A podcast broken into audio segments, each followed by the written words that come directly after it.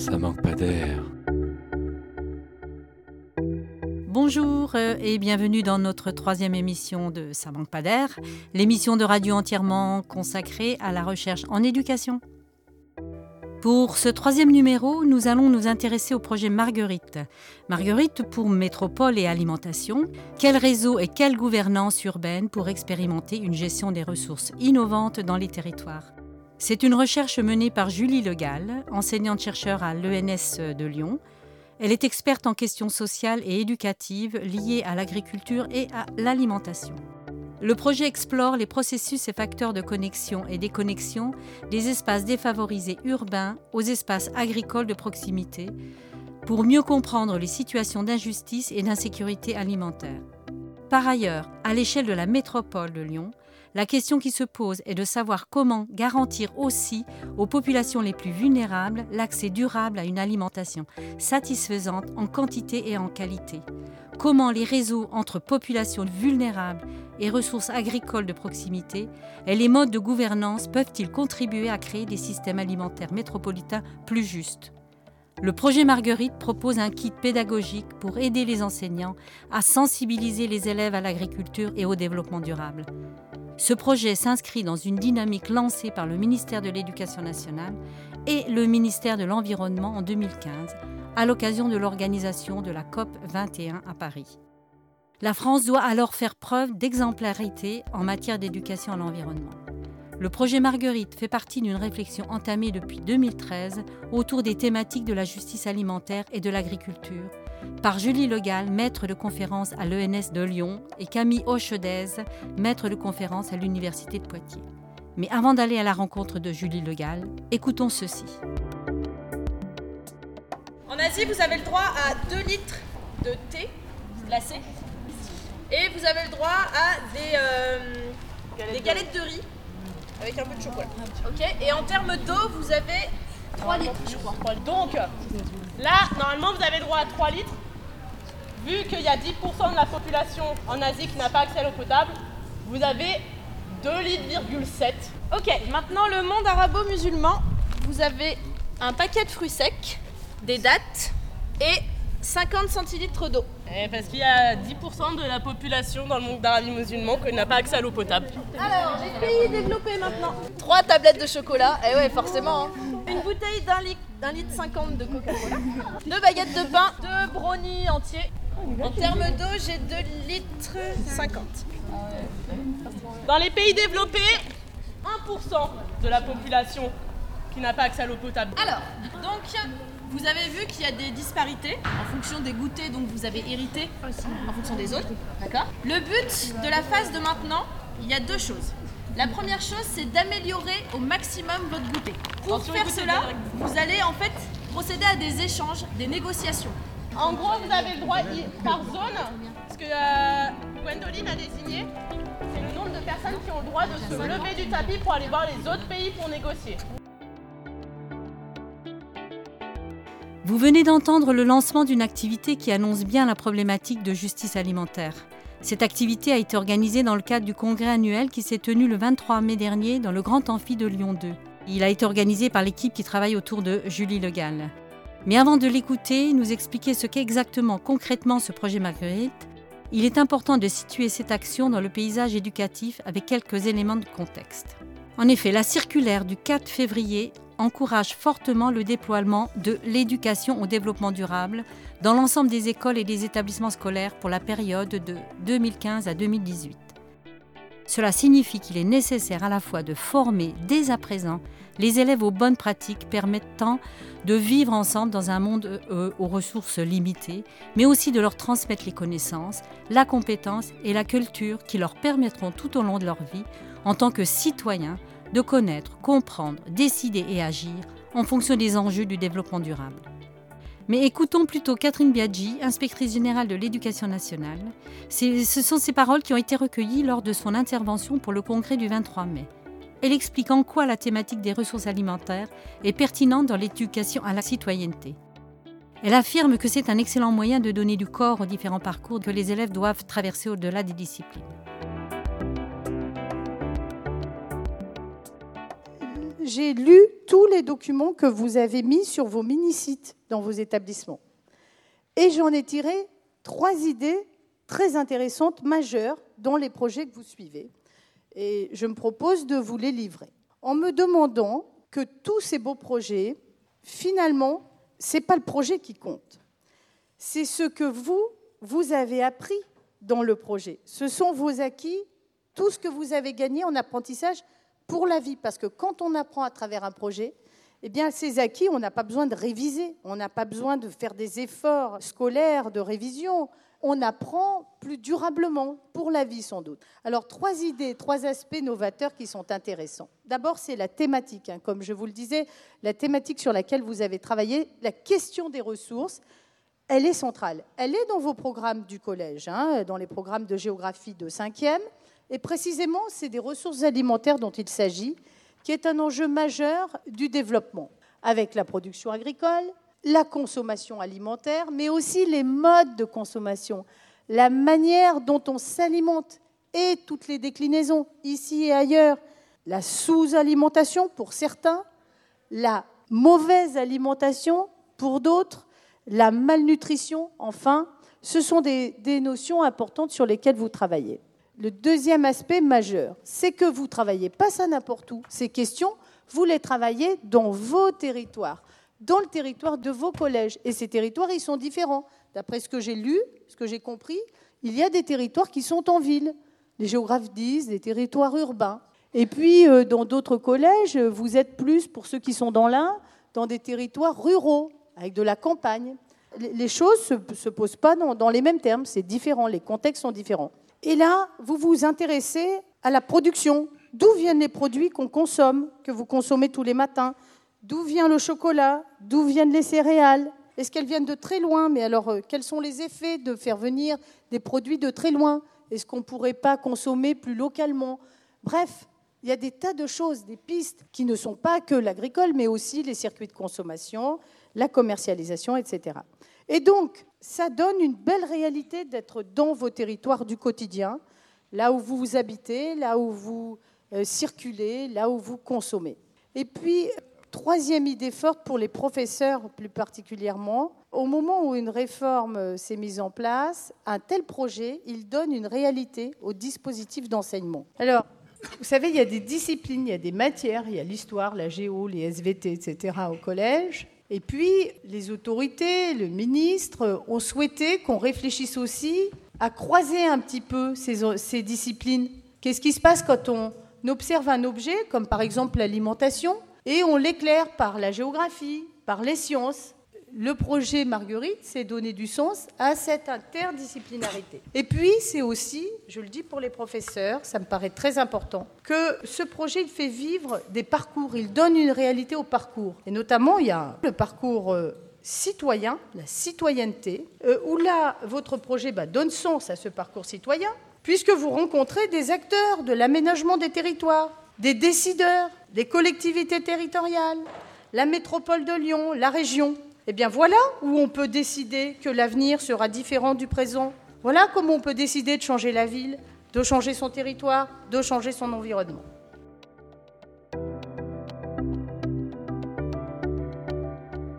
Nous voyons bien là que c'est un sujet très vaste. Catherine Biaggi souligne bien le fait que cette thématique est un excellent moyen de donner du sens aux apprentissages et de relier. Mais tout de suite, retrouvons Julie Legal, enseignante-chercheur à l'ENS de Lyon. Nous accueillons euh, aujourd'hui Julie Legal pour euh, nous parler de son projet Marguerite. Julie Legal, vous êtes enseignante-chercheur en géographie euh, à l'ENS de Lyon, au laboratoire environnement, ville et société. Vous nous parlez du projet Marguerite. C'est quoi ce projet? Alors le projet Marguerite, c'est un projet de sensibilisation à l'agriculture et à l'alimentation pour les adolescents euh, en collège. Et l'idée, c'est euh, que les enfants réfléchissent à ce que ça veut dire l'alimentation, quel est leur rapport à euh, l'alimentation et à l'agriculture, et puis on regarde si un dispositif pédagogique permet de faire évoluer leur représentation. Et derrière, peut-être que si on fait évoluer leur représentation, on peut faire évoluer aussi leur pratique alimentaire. Et puis potentiellement, on peut aussi les faire rendre davantage citoyens au sein de leur territoire et faire évoluer le visage alimentaire et agricole de leur territoire. Alors il est né comment ce projet? À partir de quel constat? Alors Marguerite, donc c'est un projet de recherche actuellement qui est financé par le Programme national pour l'alimentation, donc du ministère de, l'Agriculture, mais il est né euh, en 2013. Il est né d'une rencontre entre une ancienne élève qui s'appelle Myriam Laval, qui est prof en histoire-géographie, qui était une élève en agrégation à l'ENS de Lyon, et on avait euh, des intérêts euh, communs avec elle et puis une autre collègue qui s'appelle Camille Hochdé, qui est actuellement maître de conférence à Poitiers. Et notre intérêt, c'était de réfléchir à la façon dont on peut maintenir les agricultures à proximité des villes. Il y a plein de manières dont on peut maintenir les agricultures à proximité des villes. Il y a par les réseaux d'approvisionnement, les circuits longs, les circuits courts. Il y a par euh, les processus de gouvernance autour notamment de l'alimentation, donc que ce soit par les institutions politiques ou que ce soit par euh, des initiatives qui viennent du, euh, du, plutôt du, grand public ou du, en, bottom-up, comme on dit. Et puis, il y a aussi des représentations qui jouent sur les connexions ou les déconnexions entre ville et campagne. Donc nous, l'hypothèse qu'on a posée, c'est est-ce que si on se connaît mieux entre agriculteurs et puis consommateurs, est-ce qu'on se, si on se connaît mieux entre le champ et l'assiette, potentiellement on crée plus de liens entre les deux? Donc on était sur cette idée de regarder comment on faisait pour maintenir l'agriculture à proximité des villes, et puis moi, dans mes recherches, j'ai toujours souhaité qu'il y ait un volet euh, pour et avec la société, un volet recherche-action.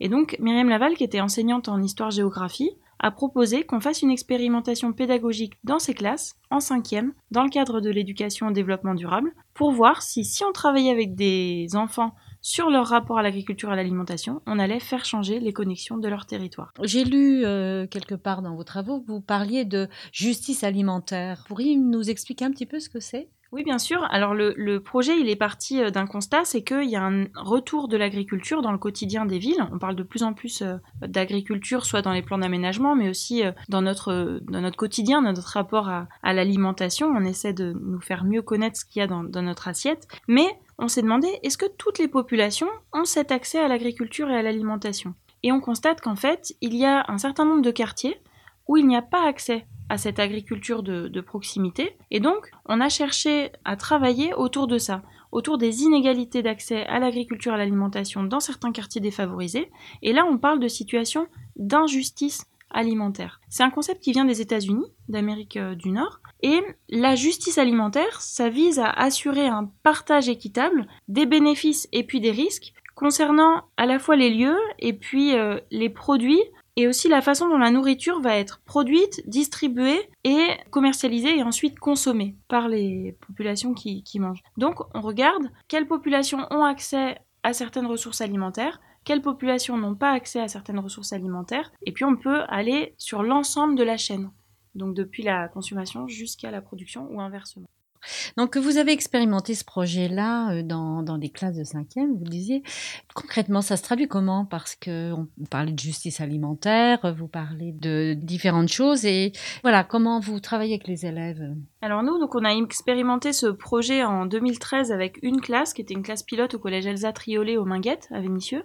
Ensuite, la deuxième année, on a travaillé avec deux classes et on a associé Histoire Géo et puis SVT. Et la troisième année, comme ça marchait bien, on a souhaité formaliser davantage les choses et on a décidé de créer un dispositif. C'est là qu'on a eu le financement du programme national pour euh, l'alimentation qui nous a euh, donc financé pour qu'on crée un dispositif pédagogique qui soit à la fois un kit pour les élèves, un kit pour les enseignants, un kit de formation et puis ainsi un kit pour la recherche qui permette de collecter de la donnée concernant ces thématiques et donc concernant les représentations des adolescents. Donc nous, ce dispositif pédagogique, il, a, plusieurs euh, modules. L'originalité, c'est qu'on travaille sur quatre volets la production, la commercialisation, la nutrition et la solidarité alimentaire. Et l'important, c'est de travailler les choses ensemble. Euh, les enseignants, ils peuvent travailler une heure s'ils veulent sur le projet, mais dans une heure, on leur demande de travailler ces quatre volets. Ils peuvent aussi travailler toute l'année, et dans ce cas-là, ils travaillent aussi euh, sur, les, sur les quatre volets. Et l'important, c'est de prendre les éléments ensemble pour travailler sur tout ce, lien entre champ euh, et assiette. Donc on a des modules qui sont plutôt pratiques, donc ça c'est ce qui concerne le potager en général, l'aménagement d'un jardin au sein des collèges. Il y a des modules plutôt ludiques, donc là ce sont des, séances en cours qui ne ressemblent pas forcément à des cours euh, classiques. On va travailler par exemple avec euh, des jeux de rôle, on va travailler avec aussi des quiz, des questionnaires, que les enfants auront préparés en amont à la maison. On a aussi un volet plus de rencontres avec des acteurs. Donc on incite les enseignants à faire venir en classe des personnes qui travaillent dans l'agriculture mais aussi dans les métiers de la restauration et de l'hôtellerie. Ou alors, on incite aussi euh, les enseignants à aller à la rencontre des territoires, donc à rencontrer des agriculteurs sur leur ferme directement, mais aussi rencontrer des hum, lycées agricoles, des lycéens agricoles, dans le cadre notamment des parcours à venir. Et puis évidemment, il y a aussi un module théorique puisqu'on s'inscrit dans le cadre des programmes scolaires et dans le cadre aussi de l'éducation au développement durable. On va écouter quelques élèves qui vont nous parler de ce qu'ils ont fait et on les a interviewés dans le cadre du, du séminaire. Euh, ça s'appelle comme ça, un séminaire. Alors non, on a monté un, ça s'appelle ah un congrès. Un congrès, oui, voilà, plus exactement. Parlez-nous un peu de ça. Euh, donc euh, cette année, on a travaillé avec, euh, pour expérimenter le, dispositif pédagogique, on a travaillé avec huit collèges qui sont situés dans la métropole de Lyon et puis en périphérie de la métropole de Lyon, dans des contextes variés, pour voir si les enfants, s'ils habitent en milieu urbain, en milieu périurbain ou en milieu rural, ils ont les mêmes représentations, les mêmes connaissances sur l'agriculture et l'alimentation. On a travaillé parmi ces huit collèges, il y en a quatre qui sont en dispositif prioritaire, donc qui sont à Vaux-en-Velin et à Vénissieux. Et notre idée, c'était de réunir toutes les classes qui ont travaillé avec le projet. Donc il y a 400 élèves qui ont travaillé avec le projet. Il y en a 250 qui sont venus le 23 mai 2017 euh, au grand amphithéâtre de l'université Lyon 2 sur les quais. Donc ils étaient très honorés de venir euh, à l'université. Et nous aussi, on était très honorés de les recevoir dans ces bâtiments-là pour présenter ce qu'ils avaient fait cette année. Et c'était un très beau moment parce que on est avec des enfants qui ont tous suivi le même dispositif avec les mêmes grandes lignes qui sont les quatre volets que je vous ai cités et puis les grandes lignes du projet. Mais ils ont tous fait des projets différents. Donc on a vu une grande diversité euh, de projets. Et à la fin de la journée, quand euh, j'ai dit que on allait clôturer la journée par un goûter, j'ai posé la question alors à votre avis le goûter, est-ce que euh, ce seront des produits en circuit court, en circuit long? Et là, quand il y a 270 enfants qui s'écrient des circuit court, c'est assez euh, émouvant, mais aussi euh, c'est déjà un, premier résultat de se dire qu'il y a une communauté d'esprit, un collectif qui est né de ce projet. On peut dire qu'il y a trois types de résultats. Il y a des résultats sur le plan scientifique, thématique, qui était au départ mon objet en tant que chercheur en sciences sociales, sur les questions agricoles alimentaires. Il y a des résultats en termes pédagogiques, là c'est plutôt aussi ce qui va concerner l'éducation, le développement durable et les pratiques des enseignants puis des résultats aussi en termes humains par rapport à ce qui s'est créé au sein de ce moment, euh, de cette expérience euh, Marguerite. Sur le plan euh, scientifique, les questions donc agricoles et alimentaires, on est en train donc de, dépouiller les, premiers résultats à partir d'enquêtes qu'on a menées tout au long de l'année. En particulier, on a proposé un questionnaire en début de projet, un questionnaire en fin de projet, qui permet de voir l'évolution des représentations avec le projet. Les premiers résultats sur les questions agricoles et alimentaires, c'est que les enfants perçoivent euh, l'agriculture qui est à côté d'eux de manière différente suivant l'endroit où, ils habitent. Et que globalement, il y a des écarts importants entre les collèges qui sont plus ruraux et les collèges euh, urbains par rapport à la connaissance des agriculteurs et des agricultures. Mais ce qui est intéressant là-dessus, c'est que des élèves qui sont situés en milieu prioritaire plutôt urbain ont tout de même une connaissance d'agriculteurs de manière personnelle via leurs liens familiaux. Donc on si on leur demande est-ce que tu connais l'agriculture à côté de Lyon, ils vont dire qu'ils la connaissent pas. Par contre, si on leur demande connais-tu personnellement un agriculteur, eh bien là on constate qu'ils connaissent des agriculteurs dans leur pays euh, d'origine ou d'origine de, euh, de leurs parents. Donc il y a une différence entre France métropolitaine ou, ou étranger sur ces, terrains euh, agricoles que connaissent les enfants. Ensuite, on constate que les pratiques alimentaires des enfants, c'est difficile de voir si elles évoluent avec le projet. Euh, j'ai souvent euh, tendance à dire qu'on sait ce qu'on sème, on ne sait pas ce qu'on récolte, parce que vraiment on plante des petites graines toute l'année euh, dans leur cerveau. Nous, ce qui nous importe, c'est pas d'être dans une modalité d'injonction, de leur, de leur dire la norme, c'est ça, c'est comme ça qu'il faut manger. On souhaite vraiment, avec les personnes qui ont initié le projet, on souhaite les amener vers une connaissance critique de l'agriculture et de l'alimentation. On souhaite que quand ils observent leur assiette, ils se posent des questions. Quand ils sont dans un supermarché, dans un marché en train de faire des courses, ils se posent des questions. Mais on sait très bien que l'alimentation, c'est un fait quotidien et c'est un fait avant tout qui nous fait plaisir. C'est pas juste quelque chose qui fait fonctionner notre organisme. Donc, pour la petite histoire, euh, ce projet, il est né quand même dans un snack de, de, Villeurbanne. Donc, nous-mêmes, on était en train de manger des choses dont on dit qu'elles sont pas forcément très bonnes pour la santé quand on a commencé ce projet. Donc, cette dimension de plaisir, elle est importante, mais on a quand même l'impression que les représentations que les enfants ont de l'agriculture évoluent avec le projet. Par exemple, au début, on leur demande qui est-ce qui gagne le plus entre un agriculteur, un supermarché, un transporteur et puis euh, euh, un transformateur, par exemple celui qui fait de la compote de pommes. Et on constate qu'en début d'année, les enfants ne savent pas très bien placer l'agriculteur. Tantôt ils disent qu'ils gagnent euh, beaucoup, tantôt ils disent que c'est celui qui gagne le moins. À la fin de l'année, les classes avec lesquelles on a travaillé le projet montrent que ils arrivent à placer l'agriculteur comme étant celui qui généralement gagne le moins dans ces filières euh, alimentaires. Sur les pratiques, on voit aussi que les enfants ont réussi à nous citer plusieurs exemples sur euh, la connaissance du métier d'agriculteur, sur l'utilité du métier d'agriculteur, et puis ils nous expliquent aussi comment, dans leur, dans leur pratique alimentaire quotidienne, ils pensent peut-être à manger plus de fruits et légumes, à manger plus équilibré. Ils pensent aussi davantage à regarder les étiquettes. Ça, c'est des résultats qui sont assez importants euh, pour nous sur le plan euh, scientifique et qu'on a envie de développer, notamment en allant vers des territoires plus ruraux. Pour le moment, j'ai pas travaillé avec des territoires très ruraux et je serais curieuse de voir ce qui se passe dans ces milieux-là. À Paul Vallon, au collège Paul Vallon à Givors, on a vu que c'est un collège qui se divise entre deux types de collégiens. Il y a ceux qui viennent de Givors même et ceux qui viennent du plateau des Chalas. Et on peut voir des différences entre ceux qui viennent du plateau des Chalas, qui est plus agricole, et ceux qui viennent de la, de la ville. Donc ça, il y a des différences importantes. Et je pense aussi en termes d'évaluation, mais vous me contredirez si jamais je, je, je, suis à côté. Euh, votre recherche, elle est récente, donc euh, on ne peut pas voir des résultats euh, à, long terme. Je pense que ce, qui peut être important, c'est de, pouvoir travailler sur des cohortes à long terme, etc. Donc, euh, vous avez pensé euh, justement à la diffusion euh, de, ce projet-là, parce que j'imagine si on veut former le consommateur de demain, hein, eh bien, je crois qu'il faut commencer très tôt et puis insister et revenir de manière récurrente sur ces sujets-là. Donc, comment vous pensez diffuser ce, ces résultats et puis cette méthode, cette méthodologie et de donner envie aux, aux, enseignants de se lancer dans cette aventure. Donc on va disposer d'un objet qui est donc ce kit qui sera euh, utilisable à partir d'un site internet. C'est un ensemble de fiches pédagogiques hein, que les enseignants, dont les enseignants peuvent s'emparer. Il y a aussi tout, ce volet euh, formation qui leur permet de mieux connaître les thématiques euh, du projet en termes, en termes scientifiques. Et donc cet objet, il, il, peut être utilisable par les enseignants sur simple inscription à partir de, de la rentrée 2017 pour le moment, l'idée c'est de le diffuser à des personnes qui le demandent, hein, qui entendent parler du projet, qui ont envie de l'utiliser, soit en sixième, soit en cinquième, soit en quatrième. S'ils souhaitent l'utiliser en seconde, c'est aussi possible, mais il va falloir qu'ils créent euh, le dispositif. Pareil, s'ils veulent le créer plutôt en cycle 3, en fin de primaire, il faudra aussi créer le dispositif. Mais pour le moment, euh, notre idée, c'est de continuer à le diffuser de manière, on va dire, en, petits cercles, pour aller notamment chercher des établissements avec lesquels on n'a pas encore euh, travaillé. Et après, euh, on voudrait mettre en place des plans de formation académiques et des plans de formation de formateurs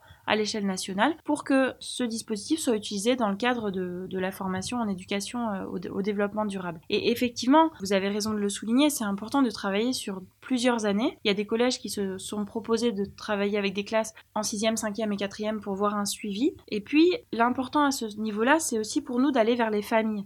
Parce que ce qui se passe au collège, ça reste souvent au sein du collège et c'est pas forcément euh, amené vers les familles. Et là, il y a une vraie demande de la part des territoires pour que les collèges sortent de leur classe, que les collégiens sortent de leur classe et aillent davantage à la rencontre de leur territoire. C'est une demande de la métropole de Lyon avec laquelle on, travaille sur ce projet, qui nous a financé aussi le, le congrès des élèves. Et on souhaite que chaque collège rencontre sur son territoire des partenaires par exemple des épiceries solidaires, par exemple le responsable environnement de la mairie, par exemple euh, un jardin partagé ou un agriculteur qui habite aussi sur leur, sur leur territoire, et que dans ces rencontres avec leur territoire, les enfants aient l'idée de créer des projets qui permettent à leur municipalité de garder du lien ou de refaire, recréer du lien avec euh, les agricultures de, de proximité. Donc c'est ce que vous appelez euh, les connexions avec le territoire. Donc. Oui, tout à fait. En fait, quand on a initié ce, ce projet, il y a l'idée pour nous de, de travailler sur ce maintien des agricultures, et on pense que à partir du moment où des liens se créent entre,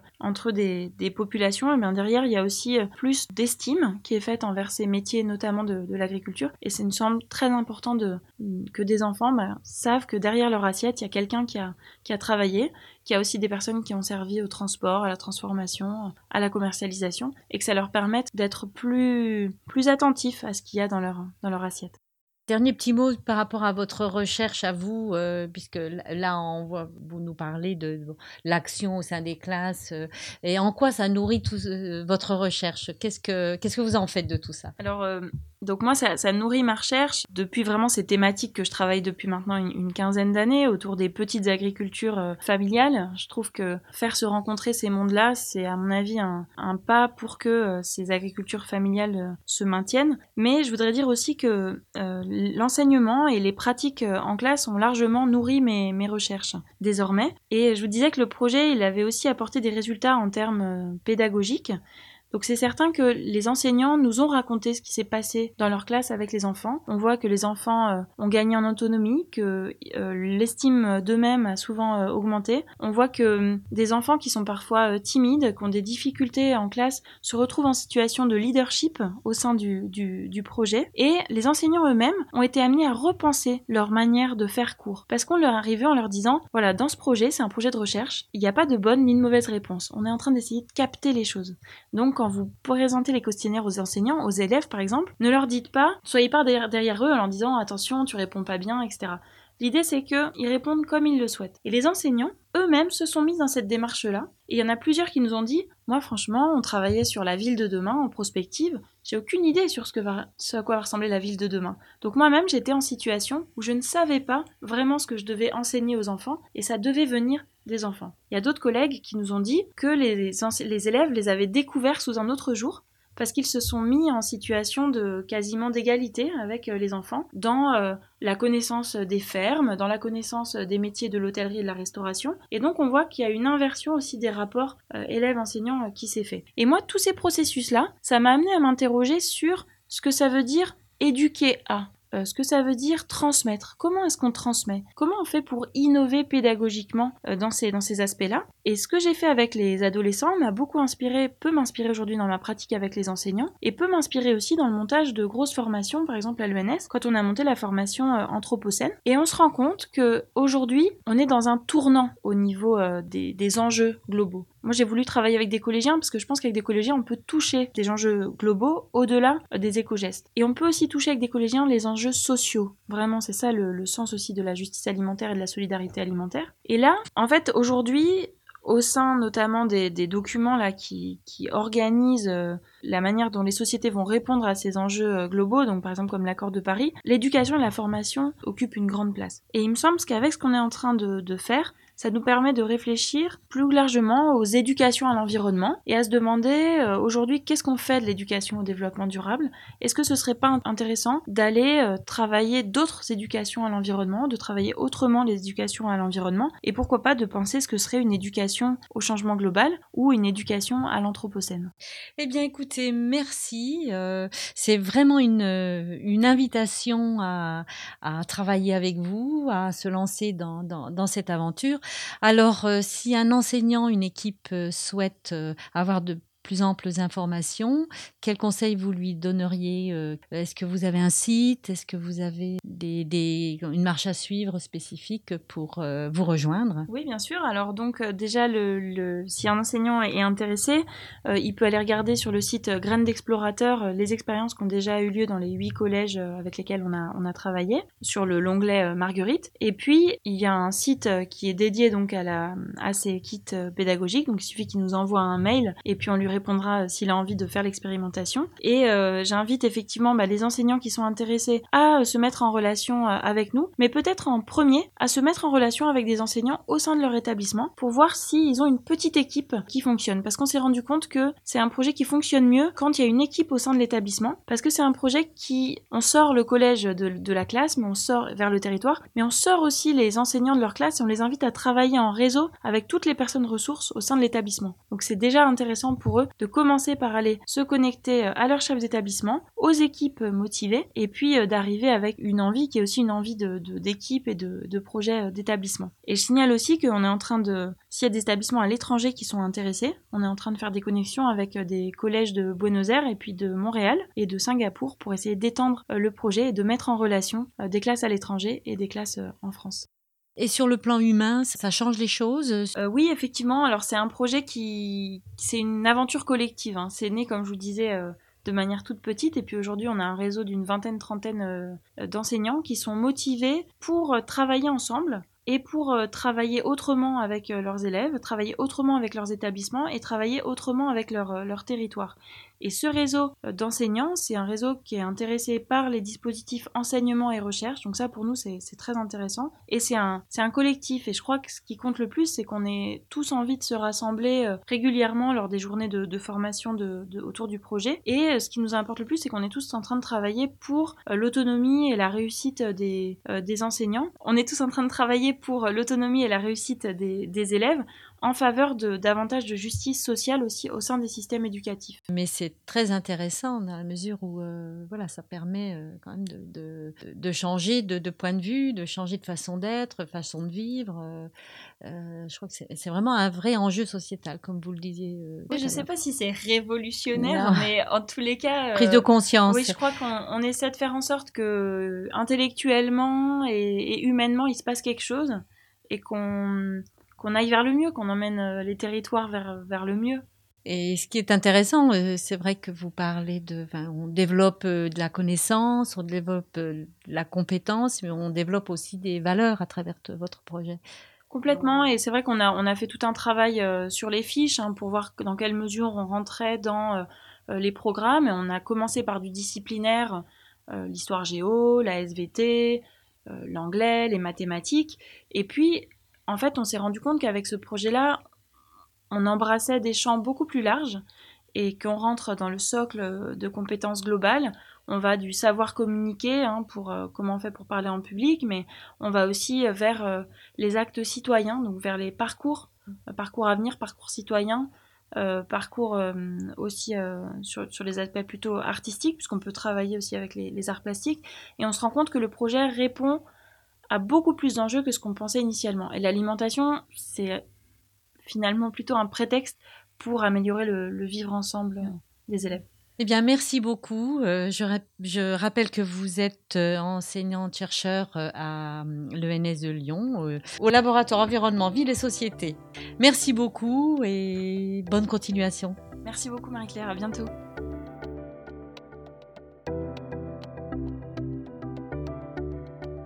Nous venons donc d'écouter Julie Legal, enseignante-chercheur à l'ENS de Lyon, pour sa recherche sur la justice alimentaire en lien avec les classes et les collèges de la région.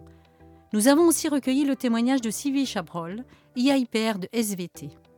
Elle est interviewée par Florence Sauvebois, enseignante de SVT. Elle fait bien le lien entre l'éducation au développement durable et les nouveaux programmes dans le cadre de la réforme du collège. C'est un bel objet de travail à développer dans le cadre d'un EPI, enseignement pratique interdisciplinaire. Écoutons-la.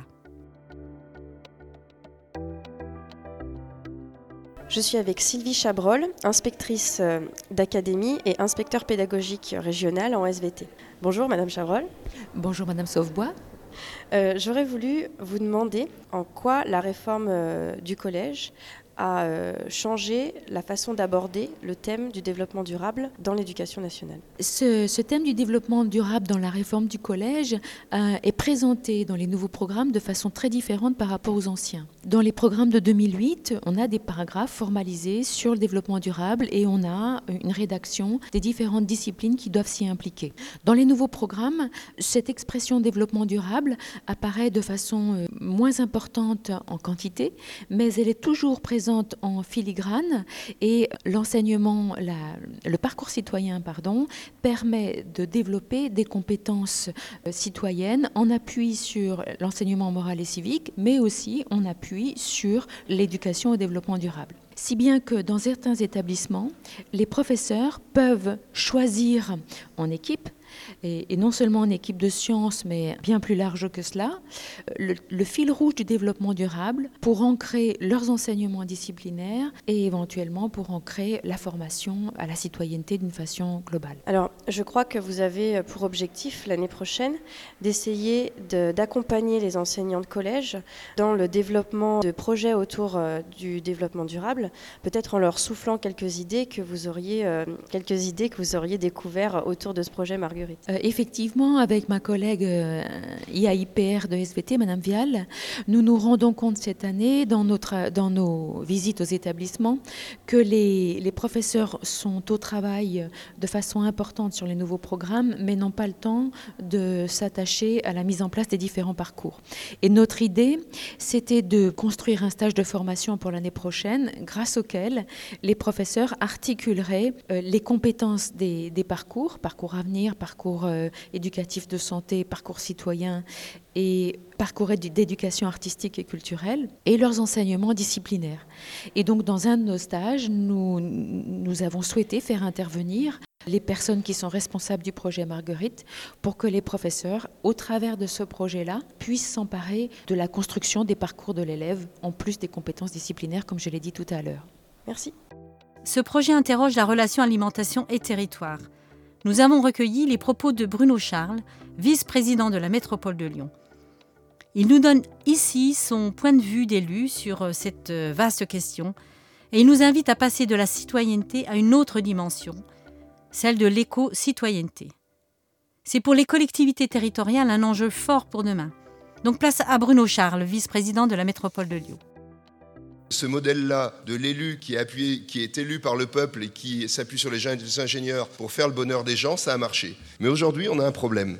Et nous, on le voit en tant que politique, ce modèle, il marche plus. Les élus et les ingénieurs, ils peuvent pas faire si vous ne faites pas. Et c'est ce qu'on appelle, pour employer des mots, le passage de la citoyenneté à l'éco-citoyenneté.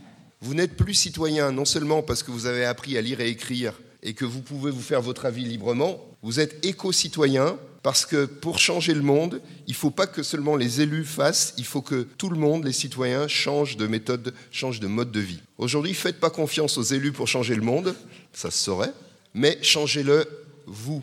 Vous pouvez le changer. Et l'enjeu de votre génération, ça a commencé avec la mienne, c'est se changer nous-mêmes pour changer le monde. Et alors, l'alimentation L'alimentation, c'est vachement intéressant parce que Lyon, il y a une tradition. Lyon est réputé dans l'Europe, en France, c'est la ville de la gastronomie. C'est là où on mangeait le mieux. Pourquoi? Historiquement, il y a deux raisons. D'abord parce que Lyon est à la confluence de trois climats. On a le climat océanique qui vient de l'ouest, on a le climat méditerranéen, provençal, qui vient du sud, et le climat alpin continental. Et cette confluence des trois climats faisait qu'à Lyon, on avait des plantes, on avait des légumes, on avait beaucoup de choses plus diversifiées qu'ailleurs. Donc les cuisiniers avaient plus de choses à disposition pour inventer des plats. Mais aussi Lyon a été un lieu de confluence des cultures. Par exemple, Lyon au XVIe siècle, il y avait beaucoup d'Italiens qui sont venus, et la cuisine italienne, moi, c'est un pur bonheur mais c'est aussi une confluence avec la cuisine auvergnate, les Bourguignons, le Maghreb, la Provence. Et Lyon a été ce lieu de mélange et d'invention. Et ce qu'on est en train de faire aujourd'hui, aujourd'hui, avec Eric Desbosch, euh, nous, avons voté hier une, ce qu'on appelle une délégation de service public sur la cité de la gastronomie pour justement raconter et pour maintenir la tradition gastronomique de Lyon.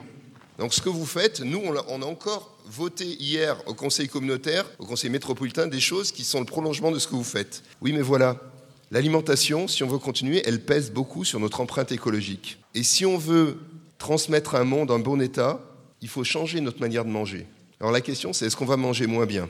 Eh bien non. Moi, je vous donne une expérience. De temps en temps, je vais dans des très bons restaurants. Les grands chefs, ils travaillent avec des, des plats, souvent très des légumes locaux et de qualité qui sont faits. Moi, je connais des restaurants qui se servent au parc de Miribel-Jonage, qui se servent dans les Monts d'Or. Ils vont pas chercher les aliments loin. Ils prennent des aliments locaux et ils les créent. Et Lyon, c'est aussi, et c'est ma délégation, un tiers du territoire de la métropole qui est encore en terrain agricole. Mais pour ça, il faut qu'on réapprenne tous ensemble à manger local et de saison. Pour vous donner un seul exemple comment ça change les choses, un kilo de bœuf qui vient du Brésil, vous citiez le Brésil tout à l'heure, en termes d'émissions de, gaz à effet de serre, c'est l'équivalent de 1600 km de voitures parcourues. Donc quand on prend des choses lointaines, on a un très gros bilan carbone et c'est mauvais pour la planète. Un kilo de bœuf qui est produit localement, c'est plus que 100 km de voiture. Et il faut consommer plus de légumes. Donc nous devons relocaliser. Et une question aussi, il faut aussi manger bio parce que vous savez, les pesticides, c'est mauvais pour la santé. Mais est-ce que votre avis, est-ce que manger bio, c'est réservé aux riches? Nous, on a fait des études et les gens, dans la tête, souvent, euh, vos parents et nous, on pensait que ce sont les riches qui ont les moyens de manger bio. Et puis là, ce qu'on a étudié, c'est que les légumes les moins chers du marché sont les légumes bio, de saison, produits localement et achetés localement sans trop d'intermédiaires. C'est-à-dire que les légumes bio de saison, de qualité, On a, il y a une, une association de Villeurbanne, par exemple, qui est allée à, Carrefour, qui est allée à Lidl, et qui a aussi comparé avec des paniers d'abonnement chez des paysans, et qui a comparé les prix. Eh ben, les légumes bio sont moins chers s'ils sont produits et achetés localement que les légumes de Carrefour qui sont pas bio et de Lidl qui sont pas bio. Donc, euh, contrairement à ce qu'on croit, le bio n'est pas cher et on peut manger de qualité sans s'empoisonner pour pas cher. Après, comme je vous disais, nous, élus, on peut rien faire si tous ensemble, vous et nous, on change pas.